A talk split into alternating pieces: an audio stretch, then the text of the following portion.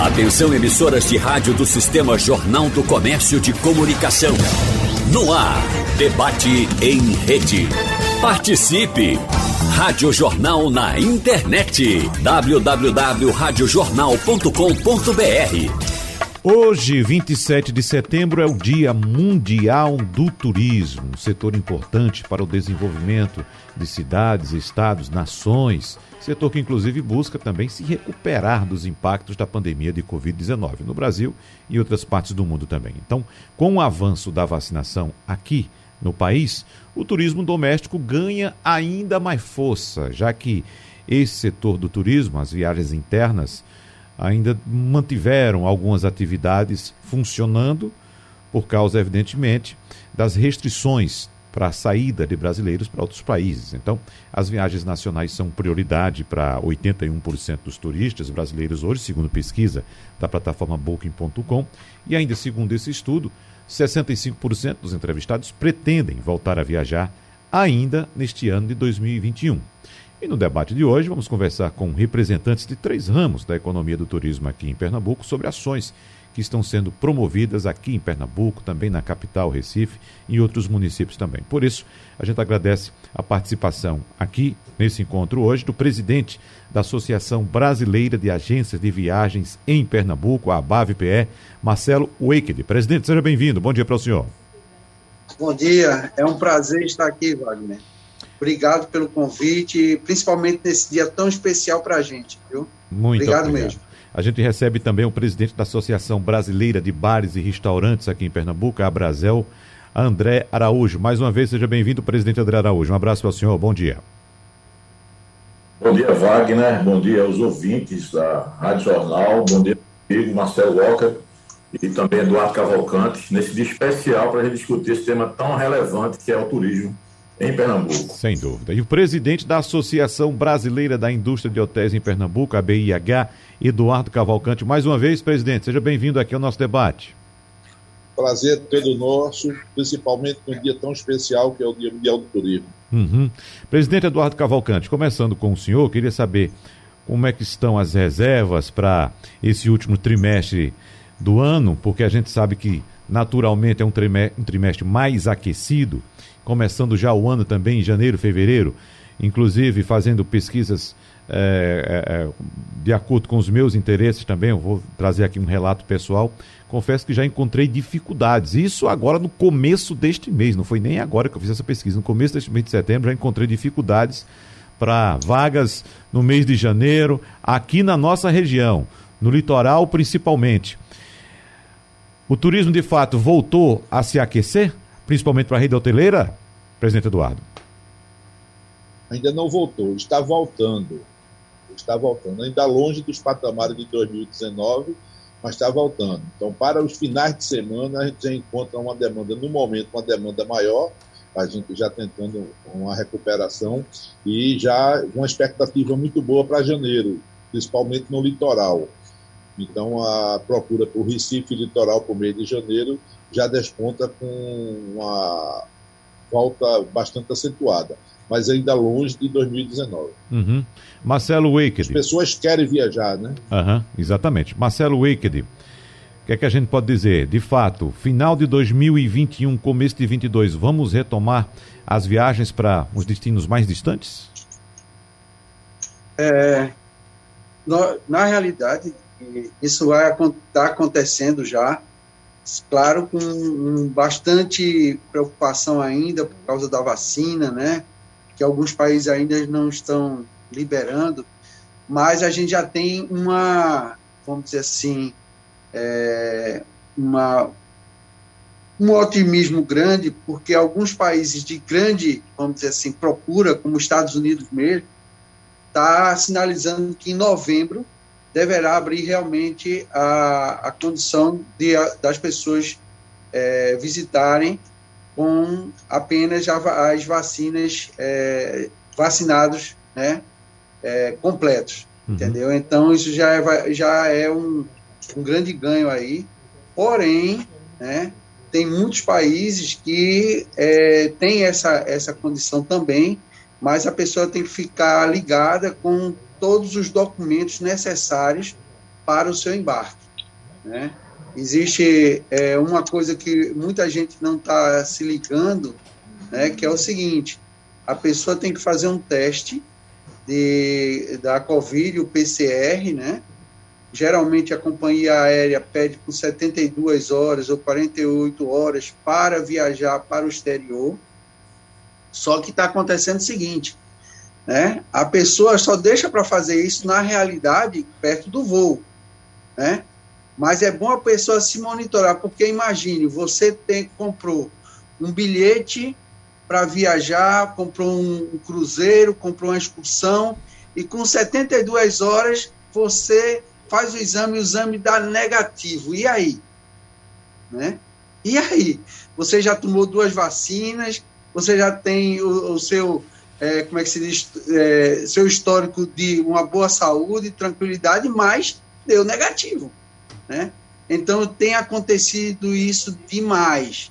Né? As pessoas estão enlouquecidas por causa desse problema. Então é é muito bom. Presidente, para ficar mais claro. Antes de fazer a sua viagem, procurar realmente fazer uns testes antes do que esperar o teste de PCR no dia da sua viagem. Uhum. E aí não tem como, né? Vai ter que passar 14 dias no mínimo para poder fazer a viagem. Então, para os voos internacionais, né, principalmente internacionais, é importante estar sempre apoiado através de uma agência de viagem, né, que pode lhe dar todas essas informações. Presidente Marcelo Eito, para ficar mais claro, o senhor disse o teste deu negativo, não seria positivo, não? Ah, positivo, exato. Desculpa, não, não é isso? teste positivo. De teste Exatamente. positivo não Desculpa. pode embarcar, não é? Como? Teste positivo, evidentemente, não pode embarcar, mesmo que esteja com a Não com, pode embarcar. Com a passagem comprada. Teste positivo não pode embarcar. Então, o que acontece? Quando ele, ele tem que fazer o teste com 42 horas, 72 horas antes para o embarque. Uhum. Né? É, geralmente dá é, negativo, né? Isso. Mas tem acontecido muito de pessoas que têm a condição de é, assintomático, né? Isso. Entendeu? Então, às vezes, você pode conseguir, através de seu médico, né, uma, uma, uma declaração que é assintomático, e aí ele até consegue, em algumas companhias aéreas, embarcar. Eu estou falando isso, que é o que está acontecendo muito né, nesse período, que é uma, uma. Eu digo isso que é primordial para a viagem internacional fazer esse acompanhamento, não deixar só para fazer o teste na última hora. É. Eu acho que a pessoa tem que ficar ligado nisso para não ter problema. Do restante, as agências de viagem estão vendendo muito, sinceramente, está vendendo muito, principalmente para o turismo interno, que é realmente a bola da vez. É, é o que a gente precisa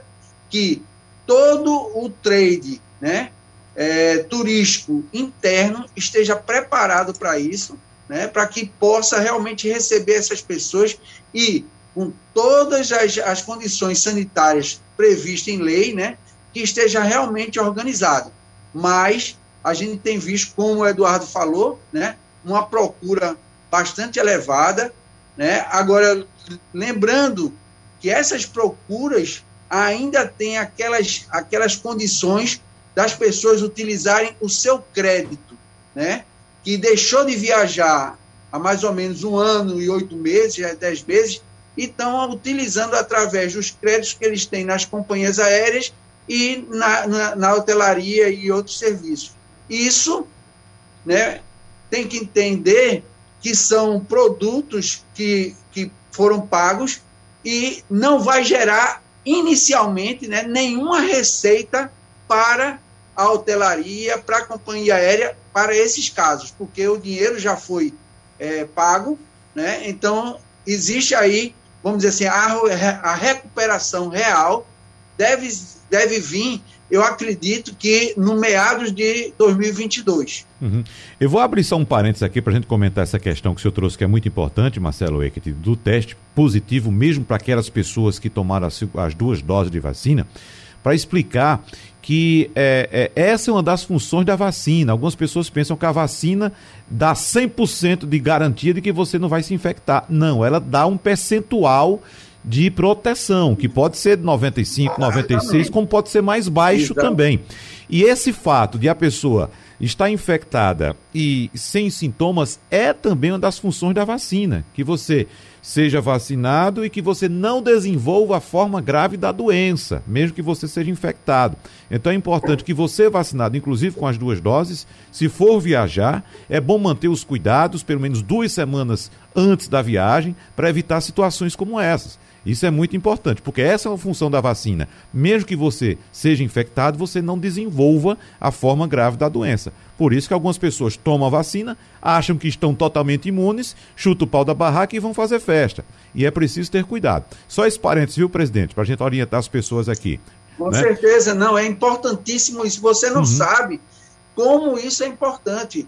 Entendeu? É, essa é, é o que eu estou falando, na realidade, são coisas que estão acontecendo é, agora, entendeu? Sim. Essas viagens que o pessoal. O pessoal tá louco para viajar. Então, eu tenho vendido muitas passagens né, de passageiros meus para é, é Milão, para Holanda, para Dubai, entendeu? A gente já está vendendo, eu já estou vendendo normal, entendeu? Porém, porém, tem acontecido esses casos no meio do trade que eu tenho conhecimento né, sobre isso. E eu tentei me aprofundar nessas informações e eu acho que é muito importante isso para as pessoas que estão fazendo viagens internacionais, né? Porque é uma coisa como você explicou bem explicado, né? A vacina, ela realmente ela ela faz o seu efeito, porém, né? Porém, ela pode apresentar, vamos dizer, a pessoa pode apresentar o teste positivo, uhum. né? E isso tem que ser realmente, vamos dizer assim, tratado de uma maneira mais séria, né? Porque a pessoa, vamos dizer assim, a, imagina você, uma família de seis pessoas embarcando, uma não embarca. É, uma não pode embarcar, Veja, né? Está positivada. Não pode embarcar, é. exatamente, uhum. entendeu? É, exatamente. Bom, vamos saber também de André Araújo, que representa aqui um dos setores mais impactados nessa pandemia, porque a gente sabe, é, o, os hotéis apresentaram as suas modificações, se adequaram, na verdade, essas modificações, a, a, as empresas de transporte de passageiros também, mas o setor de restaurantes, de bares e restaurantes, ainda vem cumprindo aí uma certa quarentena, digamos assim, ou muito, algumas restrições. Agora, a partir de hoje aqui em Pernambuco, há um horário ainda mais ampliado para bares e restaurantes, mas não estamos ainda na plenitude. Os, bares não podem funcionar até a hora que quiserem, até até uma hora da manhã agora, foi ampliada a partir de hoje. Então, um dos setores mais impactados, eu queria saber qual a perspectiva de André Araújo para o setor para os próximos dias, para os próximos meses, já que, como sabemos, estamos entrando no, no último trimestre do ano, um trimestre que promete ser quente para o setor de bares e restaurantes, muito importante, que a gente sabe que até antes da pandemia, havia uma concorrência muito grande para a realização de eventos, principalmente corporativos, né, de confraternizações. Inclusive, alguns restaurantes têm que antecipar esse, esse calendário para novembro, porque não tinha mais vaga no mês de dezembro. Então, qual a perspectiva para os próximos meses? André Araújo, presidente da Brasel. Bem, Wagner, é muito bem colocado, explanado aí a, a, a sua visão e dentro dessa realidade que nós estamos vivendo hoje, é, nós estamos exatamente recomeçando um novo processo, uma nova etapa, uma nova fase. É um setor que vem desde março do ano passado implacavelmente é, muito bem fiscalizado, acompanhado, cumpridor dos protocolos sanitários, coisa que é, nós não abrimos mão até hoje. Passamos esse lema, essa mensagem a todos os proprietários de bares e restaurantes que fiquem atentos e não se iludam com a questão desse aumento de movimento com o afrouxamento, vamos assim dizer, dos, dos protocolos sanitários. Né? A vacinação também que tem, foi o tema que fechou esse último bloco. E eu retomo ela por conta de que ela sim trouxe a verdadeira segurança para o cidadão de uma forma geral. As pessoas, de fato, só começaram a voltar com um pouco mais de segurança, com essa certeza, essa sensação de segurança, após a vacinação ter alcançado um, um, um ritmo e um alcance maior. Hoje nós temos aqui em Pernambuco 40% da população vacinada, isso já é extremamente importante, mas não pode, como disse, a gente é, facilitar. O setor, ele, é, como você bem colocou, foi extremamente, é, se não foi um dos mais sacrificados nessa pandemia. A começar pela forma como estavam sendo tratados e que depois, após algumas pesquisas, que eu até citaria que recentemente, acho que é coisa de dois meses, a Fiocruz fez uma pesquisa aqui em Pernambuco, atestando que é, o que realmente estava contaminando a população, disseminando e sem controle era a questão do transporte público. O que nós, na época, já vimos incansavelmente, isso estava a olhos vistos, que realmente era a grande preocupação. Né? É, demandar horários e esquemas de controle de segurança do fluxo das pessoas nos terminais rodoviários, que chegou ao índice de 49%, quase 50% na, na contaminação. Mas seguido depois de parques públicos, praias com 14%, 15%, bares e restaurantes ficou até com menos de 2%, o que bate com nossas pesquisas internas. Então, isso colocado, a gente, eu, eu lembro, Wagner, que ano passado, nesse período, você me entrevistou e eu colocava a questão é, em dois eixos desse problema da pandemia. Primeiro, a questão da reabertura, que estava no ápice dessa discussão de como se fazer essa reabertura. Mas eu iria mais além, colocava só que era recuperação econômica. É exatamente isso que a gente está sentindo na pele hoje. Né? As medidas foram muito duras, elas foram acertadas do ponto de vista sanitário, mas talvez pela, pela magnitude, pelo tamanho, pela classificação de tantas empresas de diversos tamanhos, tornava-se praticamente impossível essa fiscalização que não fosse pela conscientização da, dos proprietários e também, evidentemente, dos consumidores. Eu acho que hoje nós avançamos bastante nisso, há um reconhecimento, há uma comprovação científica da não contaminação nos bares e restaurantes, e com esse avanço da vacinação nós estamos aí caminhando para o que a gente vê hoje. Nós vemos os bares cheios, nós vemos, ao, ao contrário disso, o consumo ainda não atingiu um patamar evidentemente, é, na sua plenitude satisfatório, em função de também outro fator. As famílias se endividaram muito nesse período. E as pessoas agora estão num processo de fazer um, uma espécie de poupança. Né? E mudou também a, base de comportamento social para você ir para as festas, os eventos, bares e restaurantes.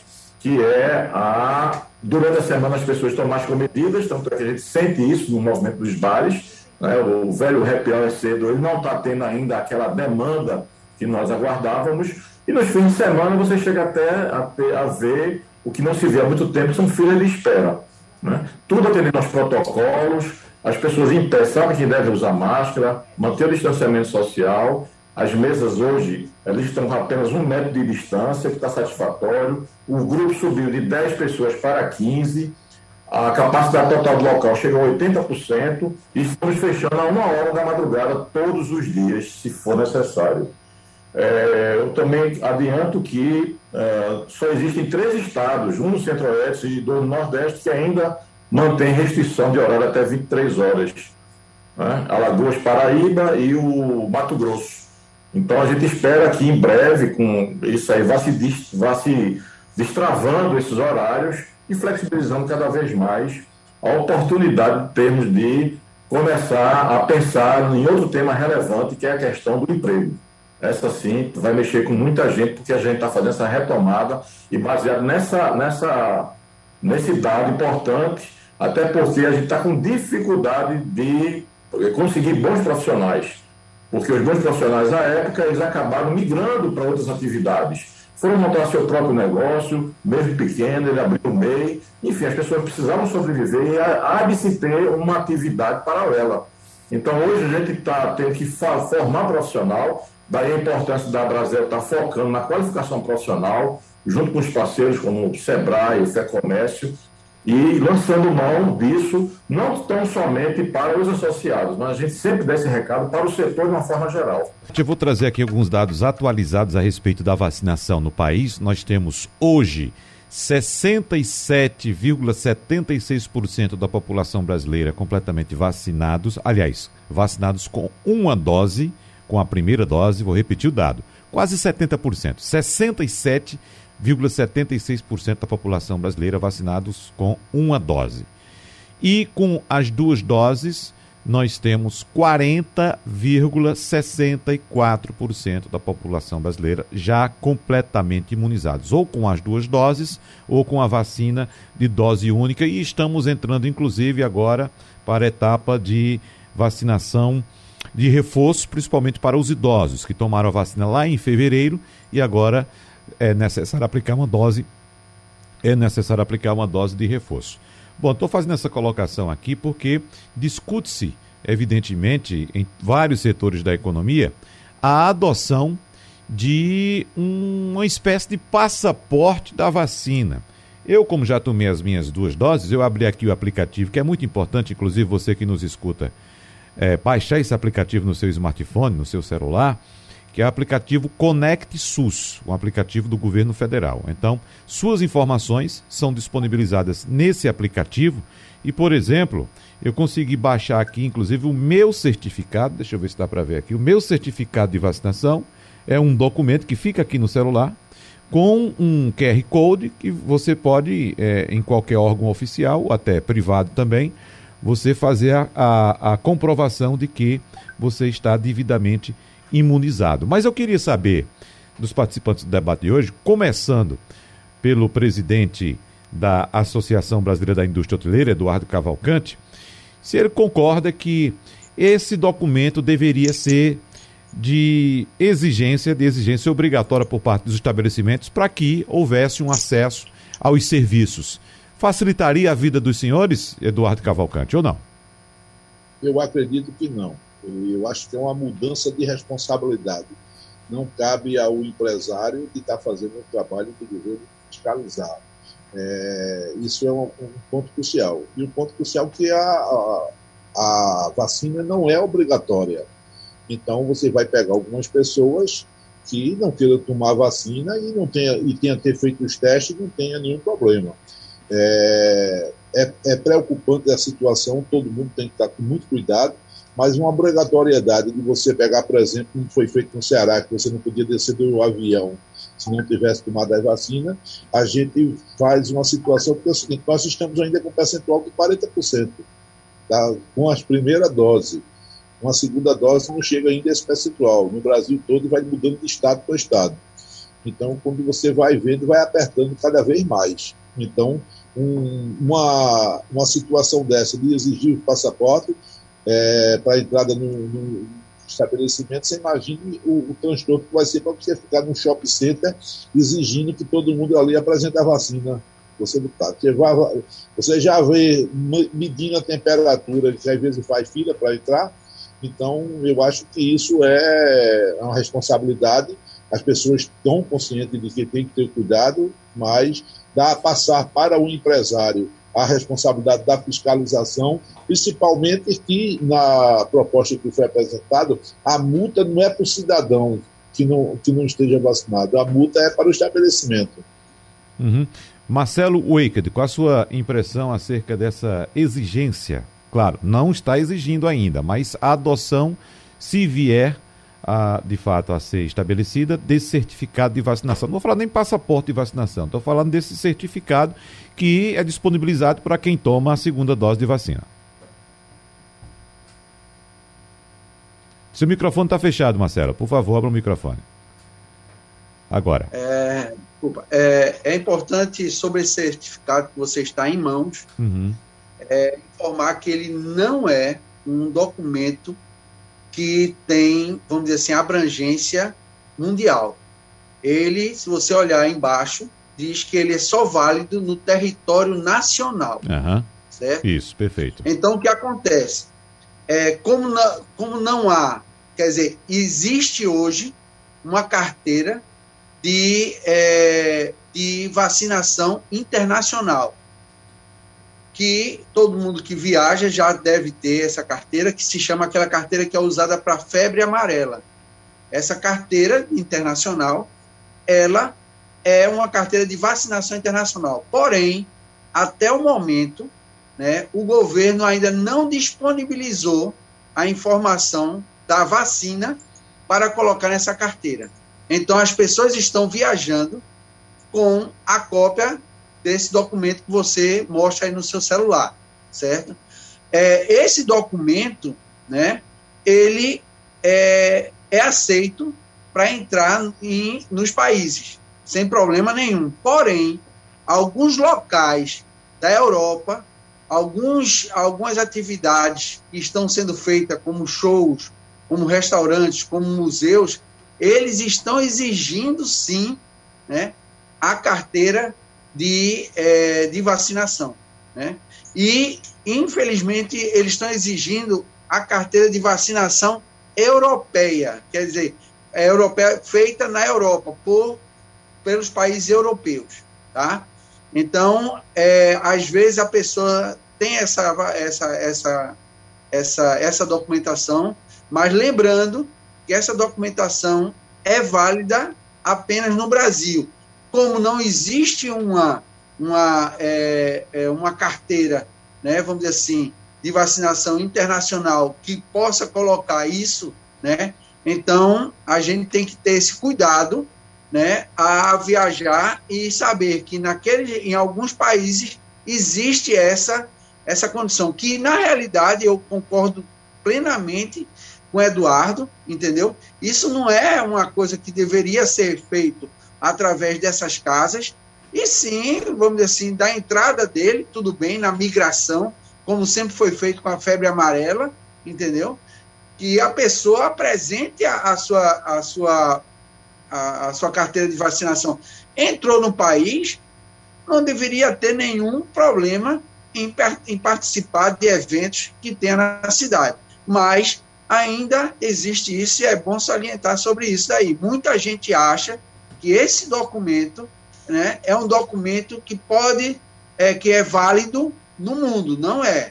Está escrito lá embaixo com as letras normais aí, que é válido apenas no, é, no Brasil. Uhum. André Araújo, eu acho em algum momento chegou-se a discutir, né?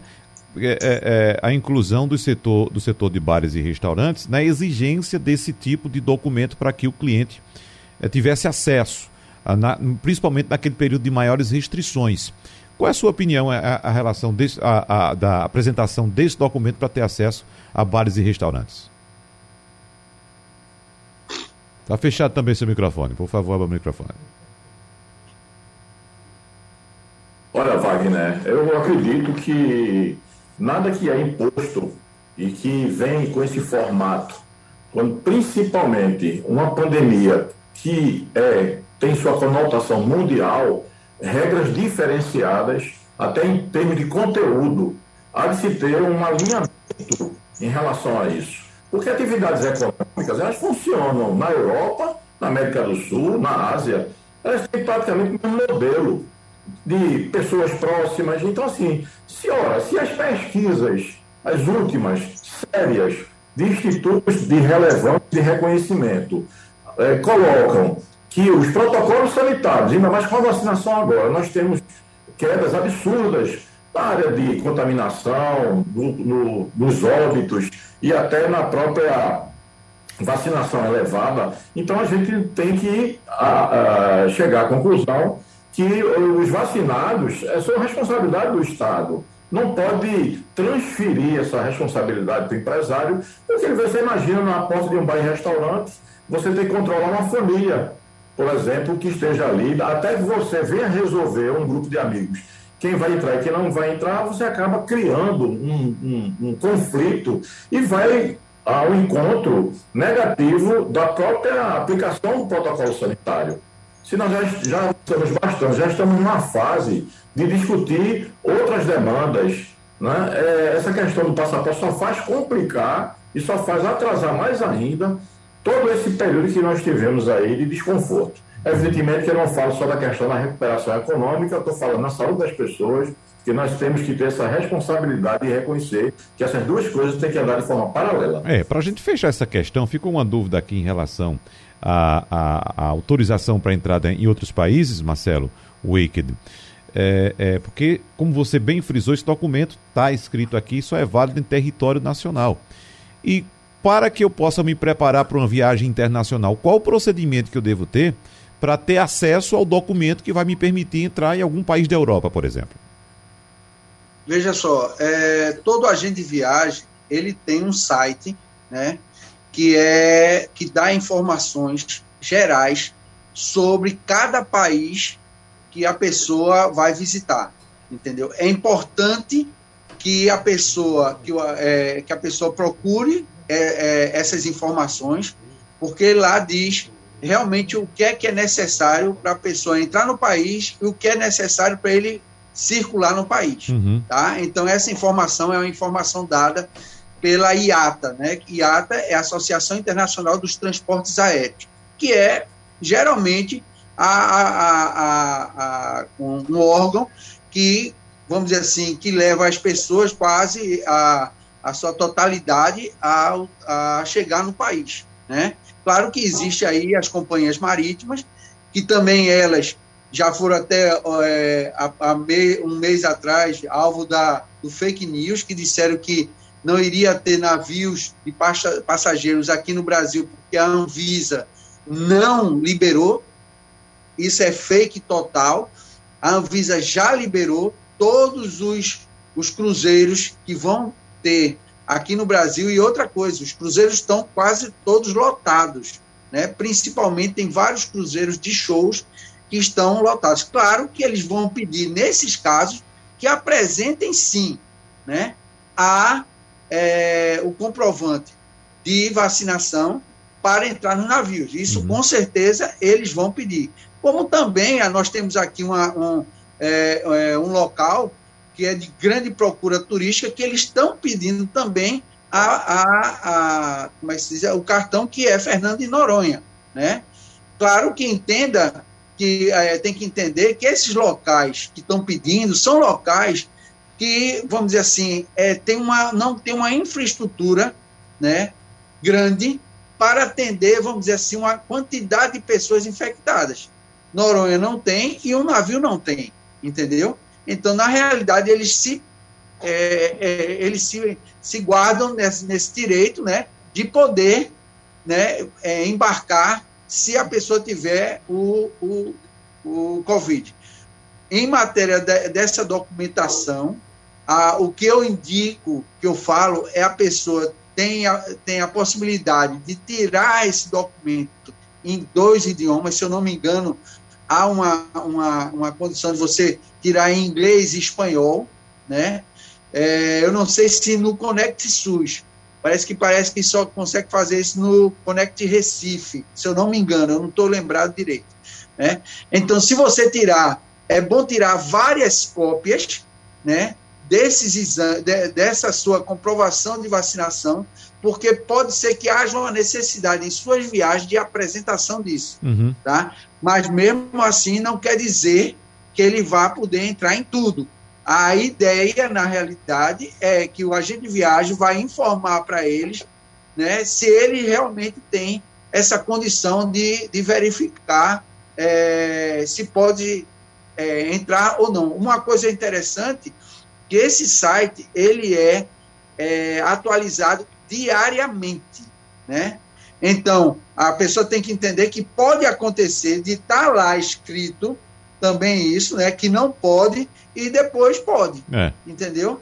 Né? Então tem que entender que todo esse processo que liga com a saúde pública, ela é monitorada diariamente, uhum. tá? Então é isso que eu falo. Bom, é, em relação ao documento, o certificado de vacinação, ele está disponível tanto no Conect SUS quanto no Conecta Recife, nos dois. Eu abri os dois, inclusive, aqui, o que eu lhe mostrei agora há pouco foi através do Conect SUS. Inclusive, tem uma, uma pergunta aqui de Marcelo, aqui do Recife, perguntando se esses números da vacinação estão de fato corretos. Porque ele diz que ah, tomou a vacina, a segunda dose em julho, ainda não atualizou o Conect SUS.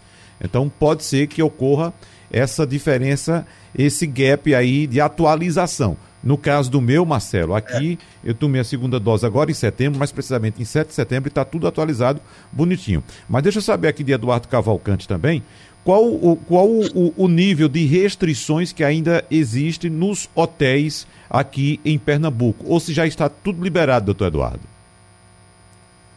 É, a própria hotelaria, já diversas coisas liberadas, mas a própria hotelaria vem mantendo seus é, controles é, e afastamento de mesa e distribuição de álcool gel, todos os cuidados, e aferindo a temperatura das pessoas ao entrarem no estabelecimento. E o restaurante com as mesas afastadas e tudo, e o percentual de utilização já pode usar o hotel, por exemplo, em ocupação de 100% de ocupação, mas mantendo o distanciamento das mesas de bares e de restaurantes com afastamento. Uhum. O cuidado que todos os hotéis estão tendo é de exatamente não exigir, como está na proposta de que a pessoa apresente a sua carteira de certificado, mas aferindo a temperatura de todo mundo ao entrar no hotel. Uhum. A respeito dessa lotação dos hotéis, é, que o senhor disse que a tendência é que, de fato, o senhor disse agora no primeiro bloco, a partir de janeiro, de fato, haja o aquecimento da, da, da do setor. Eu lembro que recentemente eu tentei fazer uma reserva aí na sua região mesmo de Gravatar, de um fim de semana, coisa curta. E de, de Xangrande até Bezerros, até Bezerros não encontrei vaga em lugar nenhum. O que é que estava havendo? Estava de fato super lotado esses, esses estabelecimentos ou devido às restrições a uma redução de disponibilização do número de vagas? O que é que aconteceu? É, primeiro, existe a restrição, muitos hotéis, como por exemplo, por exemplo do meu hotel, é, do, do hotel que eu sou sócio, é, nós não estamos, todos os nossos apartamentos são capacitados para quatro leitos. Nós só estamos trabalhando com três leitos, já para diminuir em torno de 25% da movimentação interna do hotel. Mas o que ocorreu nesse dia que você foi, provavelmente foi no 7 de setembro, foi no feriado. Isso. E algum feriado. E tem também Houve agora mesmo um feriado em Maceió que caiu na segunda-feira, então houve uma demanda muito grande para isso. Nos finais de semana, a gente já vê uma ocupação bem razoável, já retomada do final de semana, que as pessoas não aguentam mais estar em casa. E tendo essa opção do turismo interno, realmente nos finais de semana a procura está mais acentuada. Durante a semana ainda está dependendo muito dos protocolos para eventos, esse negócio. Foi agora liberado já um, uma facilidade para os eventos, mas eu gosto de lembrar que os eventos corporativos ele precisa de seis meses para se organizar. Ninguém faz um evento de uma empresa, amanhã vamos fazer uma reunião, um, um congresso, uma convenção. Não, isso demanda seis meses. Então a expectativa é que no início do próximo ano a gente já comece a respirar melhor com os eventos. Mas agora, nos finais de semana, a gente já sente uma recuperação mais acentuada. Principalmente agora que pega a parte litoral, como a chegada do verão, então isso vai. E o que ocorre também é a restrição de alguns países de não receber muitos países não receberem ainda o brasileiro, então o turismo interno está mais acentuado, com certeza. Queria que os senhores debatedores dedicassem agora esse final de programa para a gente falar acerca de ações do poder público durante a pandemia e o que pode ser feito também para os próximos meses, e evidentemente na expectativa de que a pandemia de fato seja controlada. Então, um minuto para cada um dos participantes para falar o que é que as três esferas de poder fizeram de certo ou de errado durante eh, esse período e o que pode ser feito daqui para frente, já que é necessário de fato uma ação também do poder público para voltar a incentivar o setor. Começando pelo presidente da BIH, Eduardo Cavalcante. Bem, boa, boa, se despedindo já, né? Sim. Uma pena, acaba tão rápido, né? Mas é, o, os governos estaduais, municipais e federais é, foram muito discretos no apoio ao turismo, no apoio às ações de turismo. É, no que tange ao município e ao estadual, a gente fez diversos pleitos, algumas coisas, muito pouco por atendido. No governo federal ainda teve uma liberação que deu um suporte para que a gente pudesse não demitir tanta gente. Um fato interessante é que já com essa retomada que a gente está sentindo, a gente já sente também, do mesmo jeito que o André da Brasil falou, a necessidade de contratação da mão de obra, recontratação da mão de obra. E é o mesmo problema que está tendo na Brasil, tem na BH, na hotelaria. É, muitos dos funcionários que foram afastados por causa da necessidade, é, eles partiram para outras atividades ou botaram seus negócios e a gente está com dificuldade. Hoje mesmo já tive contato com o Senat, onde a gente começa já alguns cursos específicos na área de hotelaria e de restaurante para que a gente venha requalificar a mão de obra. E o que a gente tem que fazer agora é uma campanha publicitária em cada estado e dos municípios, mostrando que o estado está com um índice de vacina muito bom e que os índices lá embaixo de transmissão e que as pessoas devem vir aproveitar a restrição até para sair do país e conhecer o Brasil, conhecer Pernambuco. Hum, Marcelo Eicade, um minuto, por favor. Abra seu microfone, por gentileza. É, o governo, a gente, na realidade, desde o começo da pandemia, nós estivemos sempre perto com eles né, para resolver nossos problemas. Inicialmente, a gente teve um, uma certa decepção, porque nós fizemos alguns, alguns pleitos e, infelizmente, até hoje não recebemos nenhuma resposta. Né? Mas a gente sabe que é, a, a prioridade era a saúde, mas também a gente tinha que ver que após isso a, a, o, vamos dizer assim, o, o trabalho feito né, para que a saúde tenha realmente uma tranquilidade, né, tem que, teria que pensar nos empresários. Né?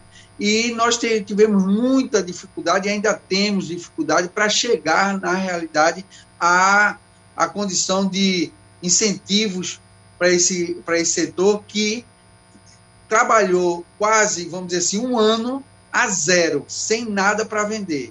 Né? Então, nós ficamos realmente, vamos dizer assim, quem, no meu caso mesmo, da, da minha empresa, a gente teve funcionários que a gente continuou. A gente continuou porque a gente não queria passar por isso que Eduardo e, e o André está passando, sem mão de obra. Então eu, te, eu tive a minha, a, meu, a minha percepção de, não, eu vou sustentar os meus funcionários, vou guardar meus funcionários, porque eu sei que quando tiver a retomada, eu vou estar com minha equipe completa e precisando. Mas teve gente que não teve essa condição de fazer, ah. né? Teve gente que teve que demitir. No turismo mesmo, eu teve, a maioria das agências, a maioria chegaram a demitir quase 90% do seu pessoal. Entendeu? Uhum. Então, nisso, eu acho que o governo falhou né? tanto o governo estadual, federal, é, municipal, entendeu? Falhou porque não viram a nossa necessidade, entendeu? Né? A nossa necessidade real. Mas uhum.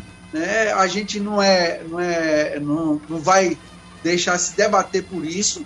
Né? Estamos junto com o governo para que ele possa nos ajudar cada vez mais. E eu pedi, eu, eu dei várias informações para o governo e para o, o, a, o Recife, né, sobre a importância do turismo interno, né? Okay. Eles fizeram um bom trabalho com Pernambucar, entendeu? O uhum. Recife, uhum. a prefeitura do Recife também fez um, um excelente trabalho, mas esse trabalho não pode ser agora, vamos dizer assim, parado, né? Tem que dar maior continuidade, porque nossos nossos grandes, é, vamos dizer assim, é, concorrentes né, começaram a abrir. Certo. Paris, é, Estados Unidos e tudo. Então agora é que precisa realmente fazer um trabalho grande, que eu já sei que a prefeitura e o Estado está fazendo, visitar vários estados para divulgar o nosso produto. Muito bem. É. André Araújo, por favor, Obrigado rapidinho. Obrigado a todo mundo. Foi um prazer estar aqui, vai. Muito obrigado também. André Araújo, para fechar, rapidinho, por favor. Microfone fechado também. Abra o microfone, por gentileza. Praticamente são as ações alinhadas com o setor a grande, o grande mastro né, de sustentação para a cadeia produtiva do turismo. Mas sem essas ações alinhadas, o governo é, abrir os ouvidos de fato e operacionalizar, manifestar a execução dos nossos projetos, é que nós não vamos, nós vamos sempre ficar no meio do caminho ao sabor do momento.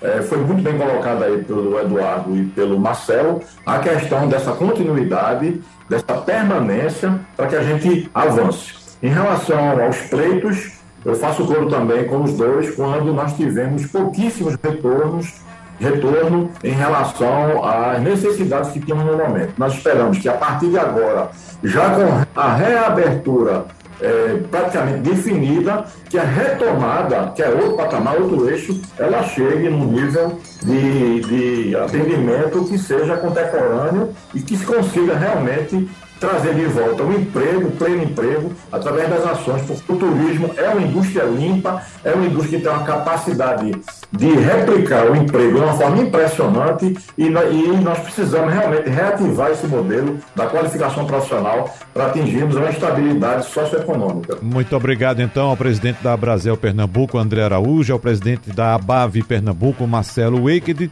e ao presidente da BIH Pernambuco, Eduardo Cavalcante. Um abraço para todos, muito obrigado pela participação no debate e a você que nos acompanha. Muito obrigado, um abraço e até a próxima.